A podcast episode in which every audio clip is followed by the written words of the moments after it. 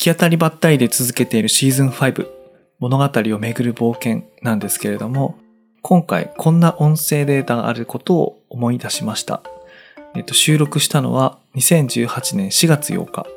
えっと、この日ですね、下北沢の B&B でドミニク・チェンさんと対談をしました。タイトルは僕らはいかにして未来の恒例を成し遂げるか僕らのネクロマンシー観光記念トークイベントです。聞き手を遠藤匠さんに務めていただきまして、その小説の中身についてドミニクさん、遠藤さんとお話をしました。で、この時にナラティブとかストーリー、あるいはお話、語りっていうものが何なのかっていうことを話したことを思い出しまして、で、今回はそれをね、2時間のデータを30分に編集してお届けしてみます。メディアヌップ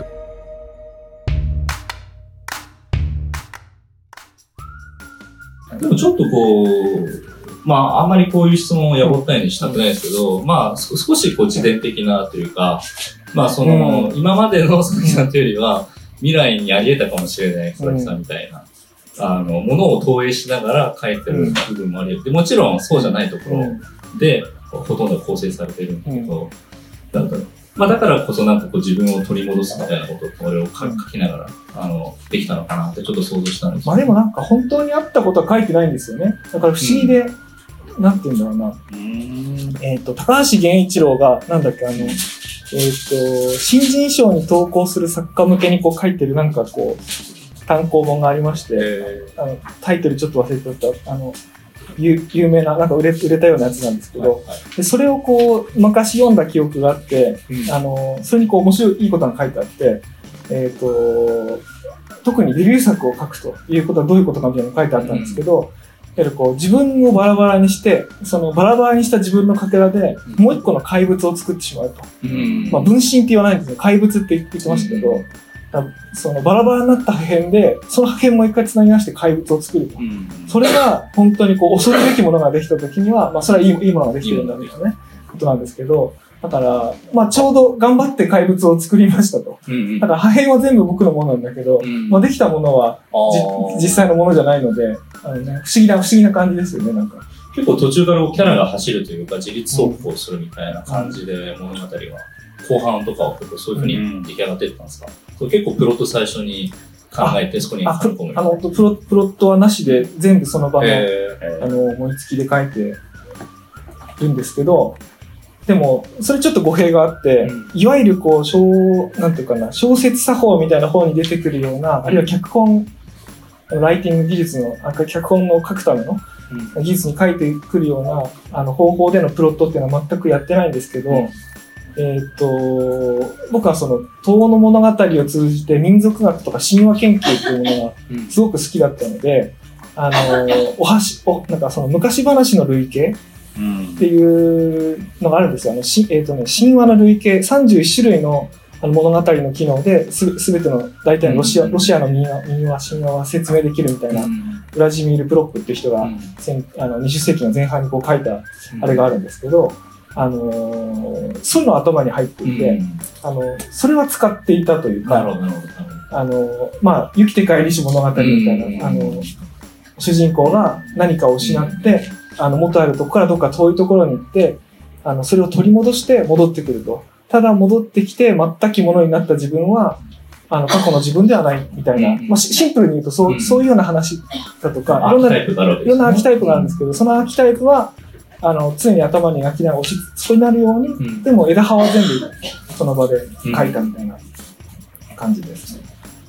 いやだからね、さっきそのバカコン話が出ましたけど、そう言われてみると、そう言われてみると、そうやって見ると、クライマックスで確かにおばあさんあ、そっかに、そ。そう思わないで読まれる方もいるわけですね。あ、そうか。それはそ、なるほどね。そのデジタル電脳世界のおばあさんがゴニョゴニョなって、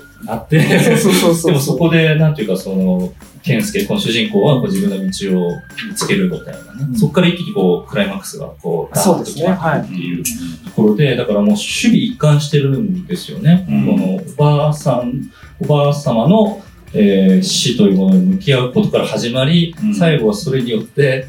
こう、ようやくこう自分を取り戻すみたいなね。だから、いやね、なんか、でもそこをね、全然僕プロットしてないそうな、何本も小説書いてないですけど、そこが一番楽しい時ですよね。なんか、うんなんかこう、何の予定も立ててないで即興で書いているのに、もう最後こう、なんとか、さ後半の方はこう、収まるべきものが収まる場うん。場所場所に収まっていく時って、もう本当に楽しいっていうか、あのそそこに行くまでく結構苦しいんですけど、それが楽しくてやってるって感じですよね。一年通して。一年通してっていうことなんですね。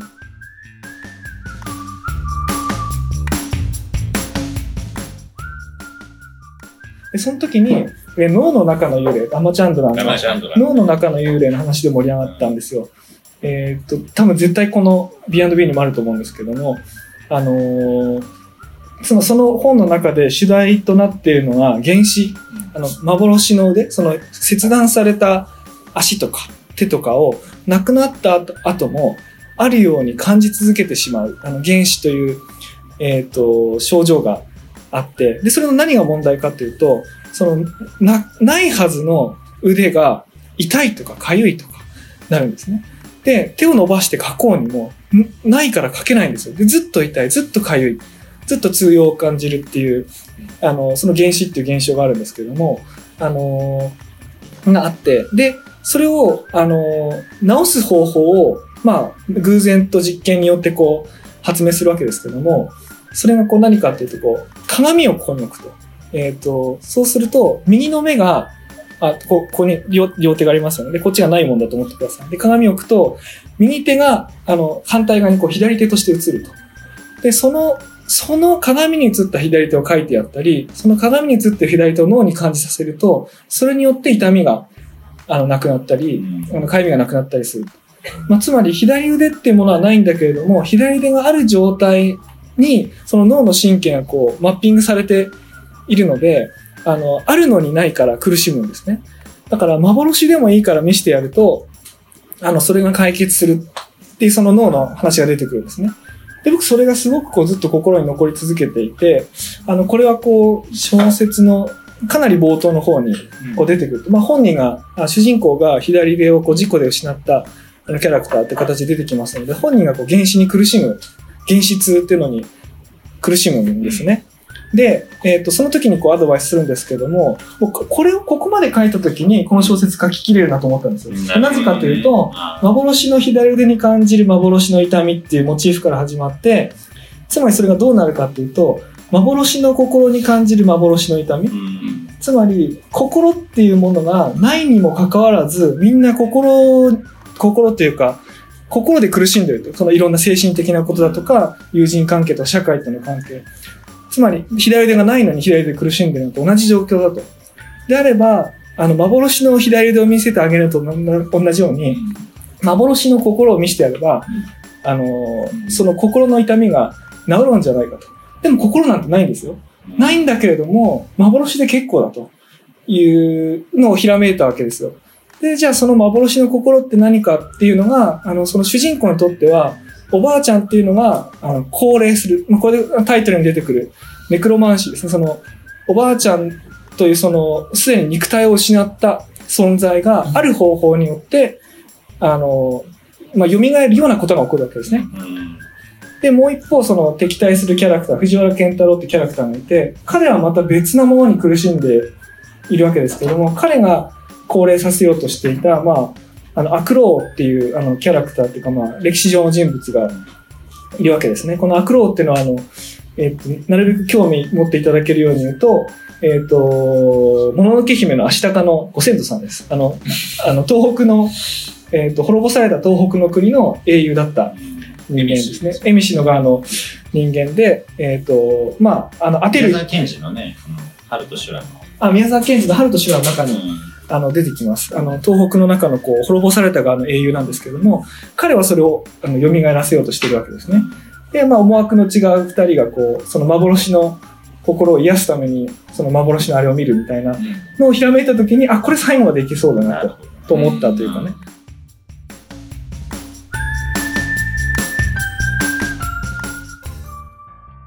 演技ってありますよね。演技がいい悪いっていう。で、あれは、あのーサンスクリット語にまで語源を遡ると、お互いに依存し、えっと、世の中のすべての、えー現象がお互いに依存し合いながら正規する、生まれるっていうことなんですね。それをこう、短く演技というふうに、うんまあ、その中国語の漢字に当てはめられて、えーなっているんだけれども、だからつまりその思想っていうのは、えっ、と、その真言密教の中で、えーそのビジュアライズっていうかその、ある概念となっていて、それがその十々体毛っていう、えっ、と、重ね重ね、十十、う、ううな重の十ですね。十十で、帝の網って書いて、帝ってこれは帝釈天ですね。あの、浅草寺の、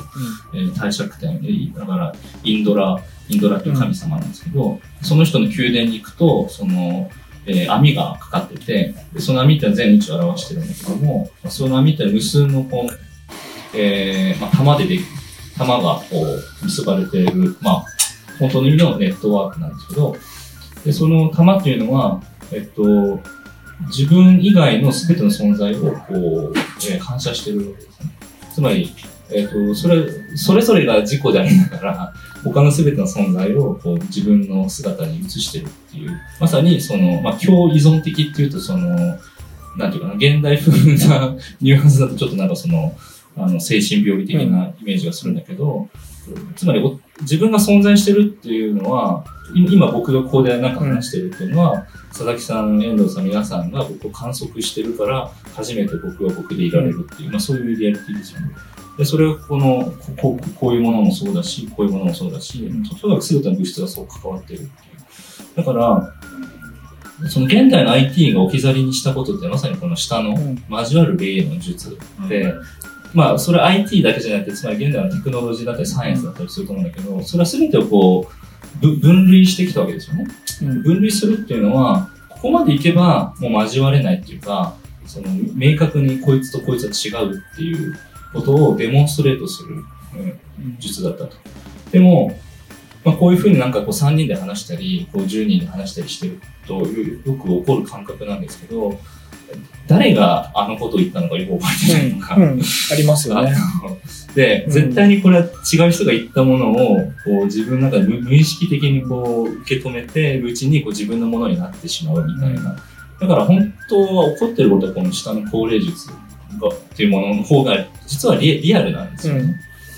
で、もうそのリアリティをうまく共有する術を僕たちは育んでこなかっただけで、うんそしたらじゃあ、この高齢術のためのなんかウェブサービスとか IT 企業とかがうんあっても全然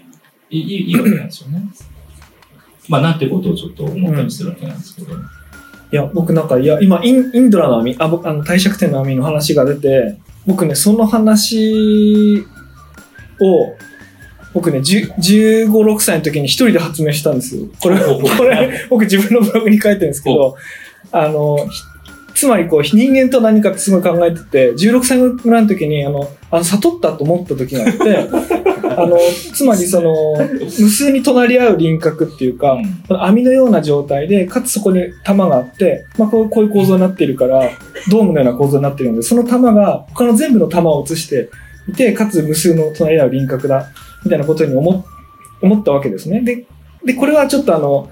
あの、その1年後ぐらいに宮沢賢治がインドラの網の話を書いているので、あの、それでこう、よりこう明確に言葉付けをされたわけですけど、いいですすごくそれがよく分かったわけですよ。うんで、で、今回もその話が相当、相当ベースにそれを入れ込んでるわけ。うん仏教的な考え方を。うんでもこれ、塔の舞台にしてるからう、ん宮沢賢治のうんを感じさせるキーワードを入れてしまうと、うんもうなんかもう何でもありになっちゃうみたいなので、なるべく宮沢賢治詩を最後まで隠し通した。隠し通して書いたつもりだったんですよ。うんところが。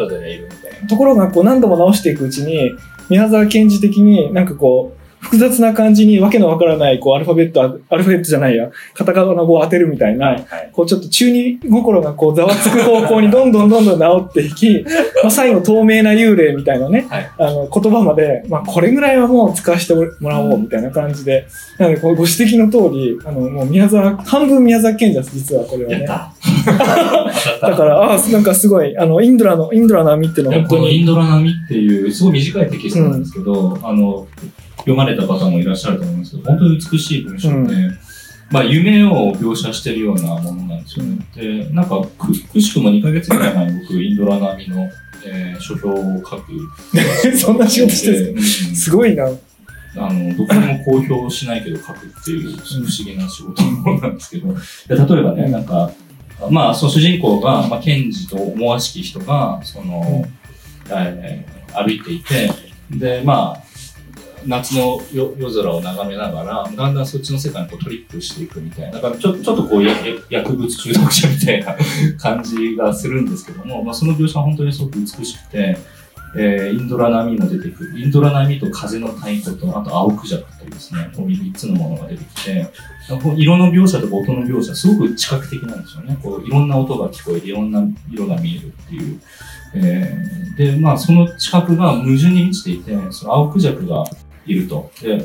検事の描写を読むと、そのクジャクは確かに空にはおりました。けれども少しも見えなかったのです。確かに泣いておりました。けれども少しも聞こえなかったのです。みたいな。でもなんか、そういう知覚があるっていうのは、その、まあ、夢の中の、えー体験とか、その、遠い記憶の中の体験を思い起こすときに、そういう、え合理的には説明できないんだけれども、えーそうとしか言いようがない。まさに二項対立じゃなくて二項同体的な体験っていうものが、まあ、ある。で、それをこう、まあ、遠ざけてしまうっていうのが、あの、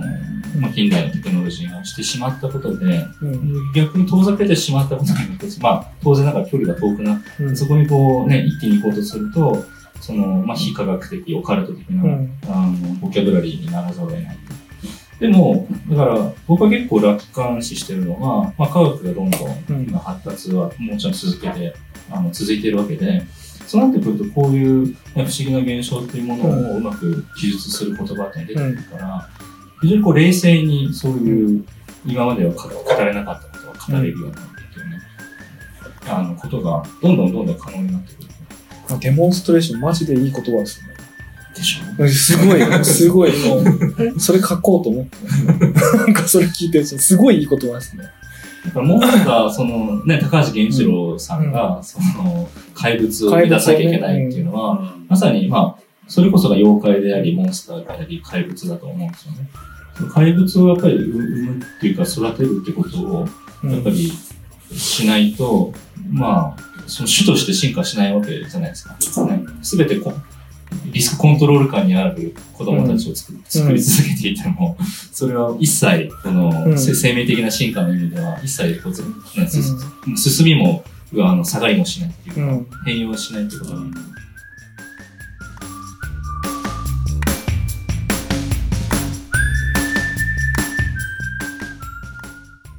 なんかね、わ分かりやすさに抗いたいっていう気持ちが、これはもう仕事してる上でね、うん。あの、ありまして、すごい分かりやすいものに騙されるじゃないですか。騙されちゃう？そのフェイクニュースもそうだし、あの単純なストーリーに人は騙されるっていうか、誘導されるってことあると思っていて、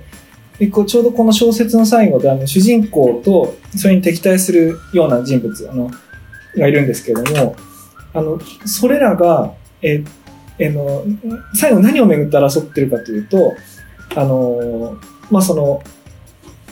東北にもう一つの国を作ろうって話が出てくるんですね。あの例えば今アメリカが、まあ、トランプ大統領を契機に国が一つの国が二つに分かれているような状態になっていると。まあ、イギリスでもそうです。あの、で、日本でも目に見えないだけで、実はその二つの国のような状態というのは実は起こっている。その経済条件だったり、あるいはその情報技術によって、その中間が、なんていうかな、中間的なメディアがなくなることによって、すごく先導されやすい状態になっていて、まあ、ふ二つの国が実は出来上がっているようになっていると。うんで、そういう状態に対して、あの、東北に、こう、まあ虐げられてきた歴史があるので、あの、古代の英雄っていうのを、まあ、復活させて、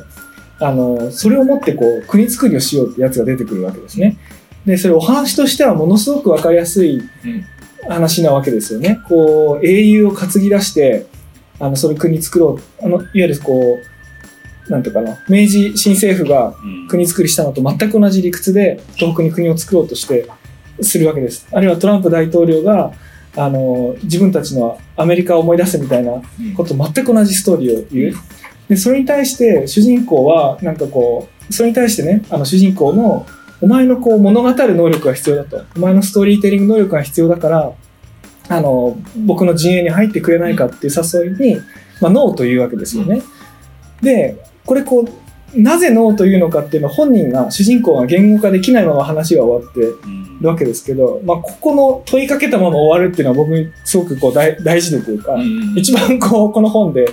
なんかな、大大大事っていうか、今、今現実に皆さん、皆さんというか、この国、アメリカ、イギリスで実際に起こっていることだと思ってるんですけども、あのー日本語の中では物語って言葉で全部統一してるんですけども、まあ、ストーリーとナラティブ、あのーまあ、別別物じゃないですか、こう、あの、与えられるというか、そうね。あのーストーリーと自分がこう感じて語る、自分の中からこうと主観性の違いですそう、主観性によるこう語りっていうのは違ってると。で、あのーすごい主観的なこう、ものこそ、今すごく大事で、うん。あのーそういう曖昧で言葉が与えられなくて複雑で、そういうものっていうものに僕は組みしたいと。お前の簡単な話には行きたくないんだって思って、そうなるわけですけど、だからその、まあ、そドミさんがおっしゃられる、こう、たなんていうかな、こう、言語化し得ない、こう、うん。曖昧なものの中に、なんかこう、次のいろんなものがあるんじゃないかってうん。いうと、まさにそう、そう思うというか、でそういう領域をこう、その言語化できないがゆえに、こうなんか扱いかねるんだけれども、まあ、そっちにこう身を投じて、まあ、それでもう最後終わっちゃうっていうか、うんまあ、スパッと最後は、スパッというかこう、うん言葉にできないまま、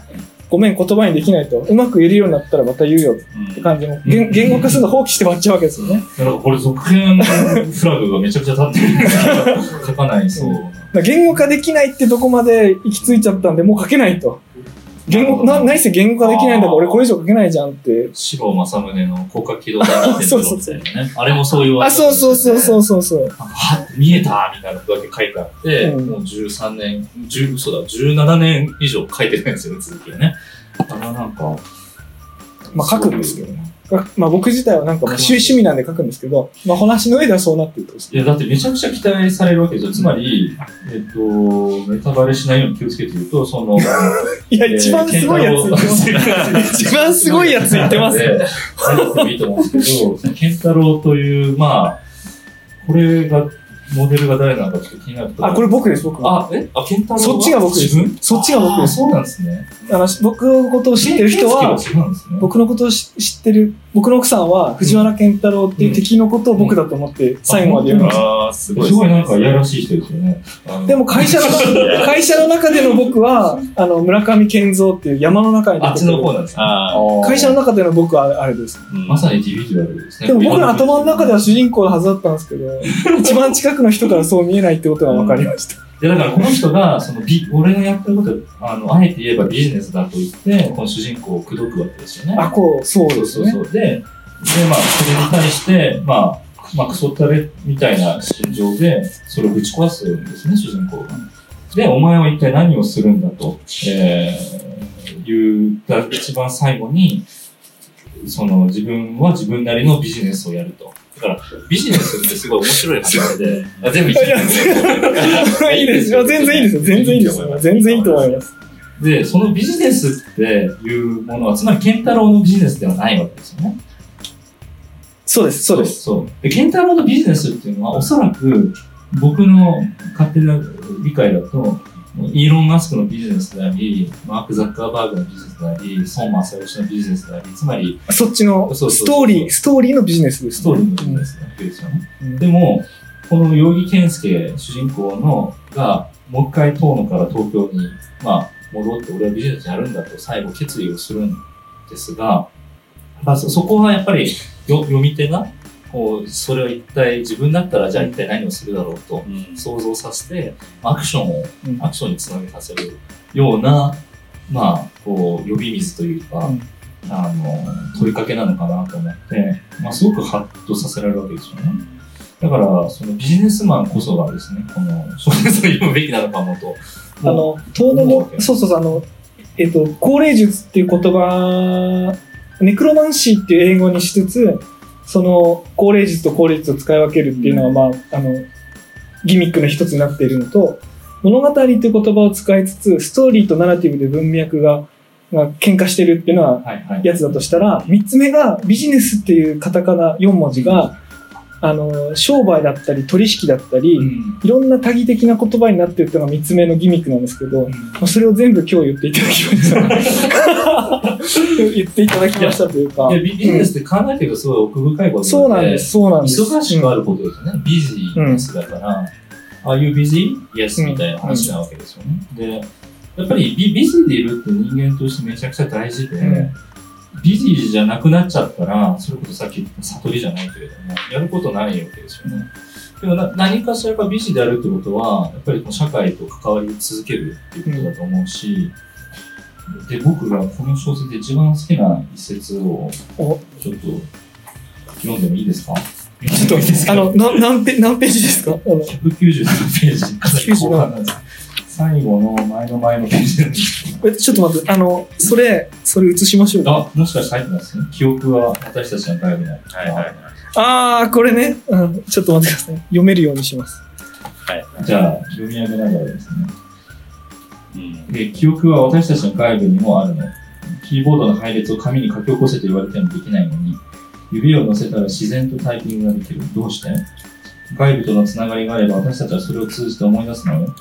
まるで全てを元から知っていたかのように、つながりが記憶を生み、つながりが意味を与え、つながりが常に今を生きるとしていく。そんな風にして生きてるのだ。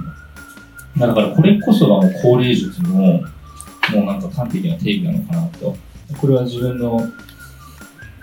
えー、と使い魔、使い魔と呼ばれているレディーの。レディの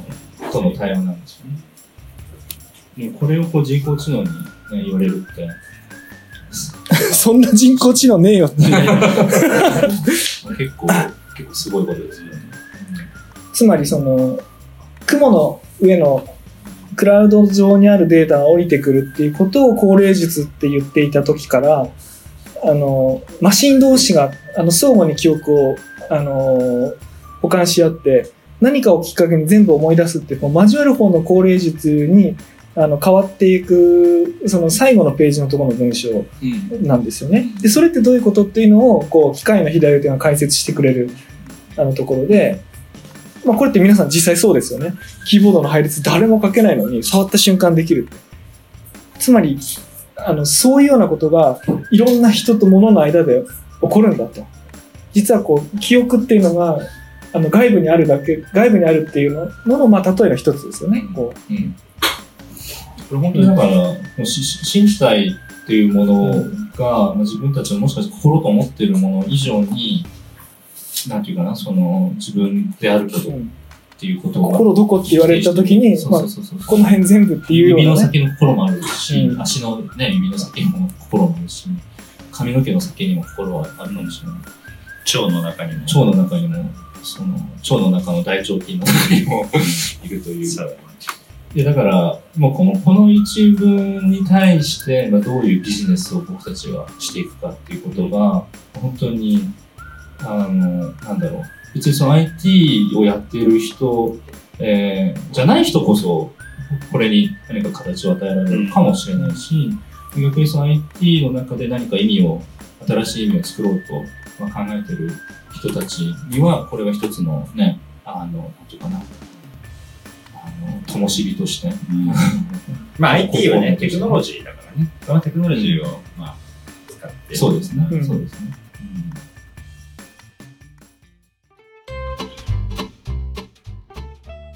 はい。というわけで、いかがだったでしょうか。私も、ほぼ4年ぶりぐらいに、4年半ですね、聞き返したんですけれども、あ結構、今につながる関心を同じように持ってたんだな、っていうことを、なんかね、発見しました。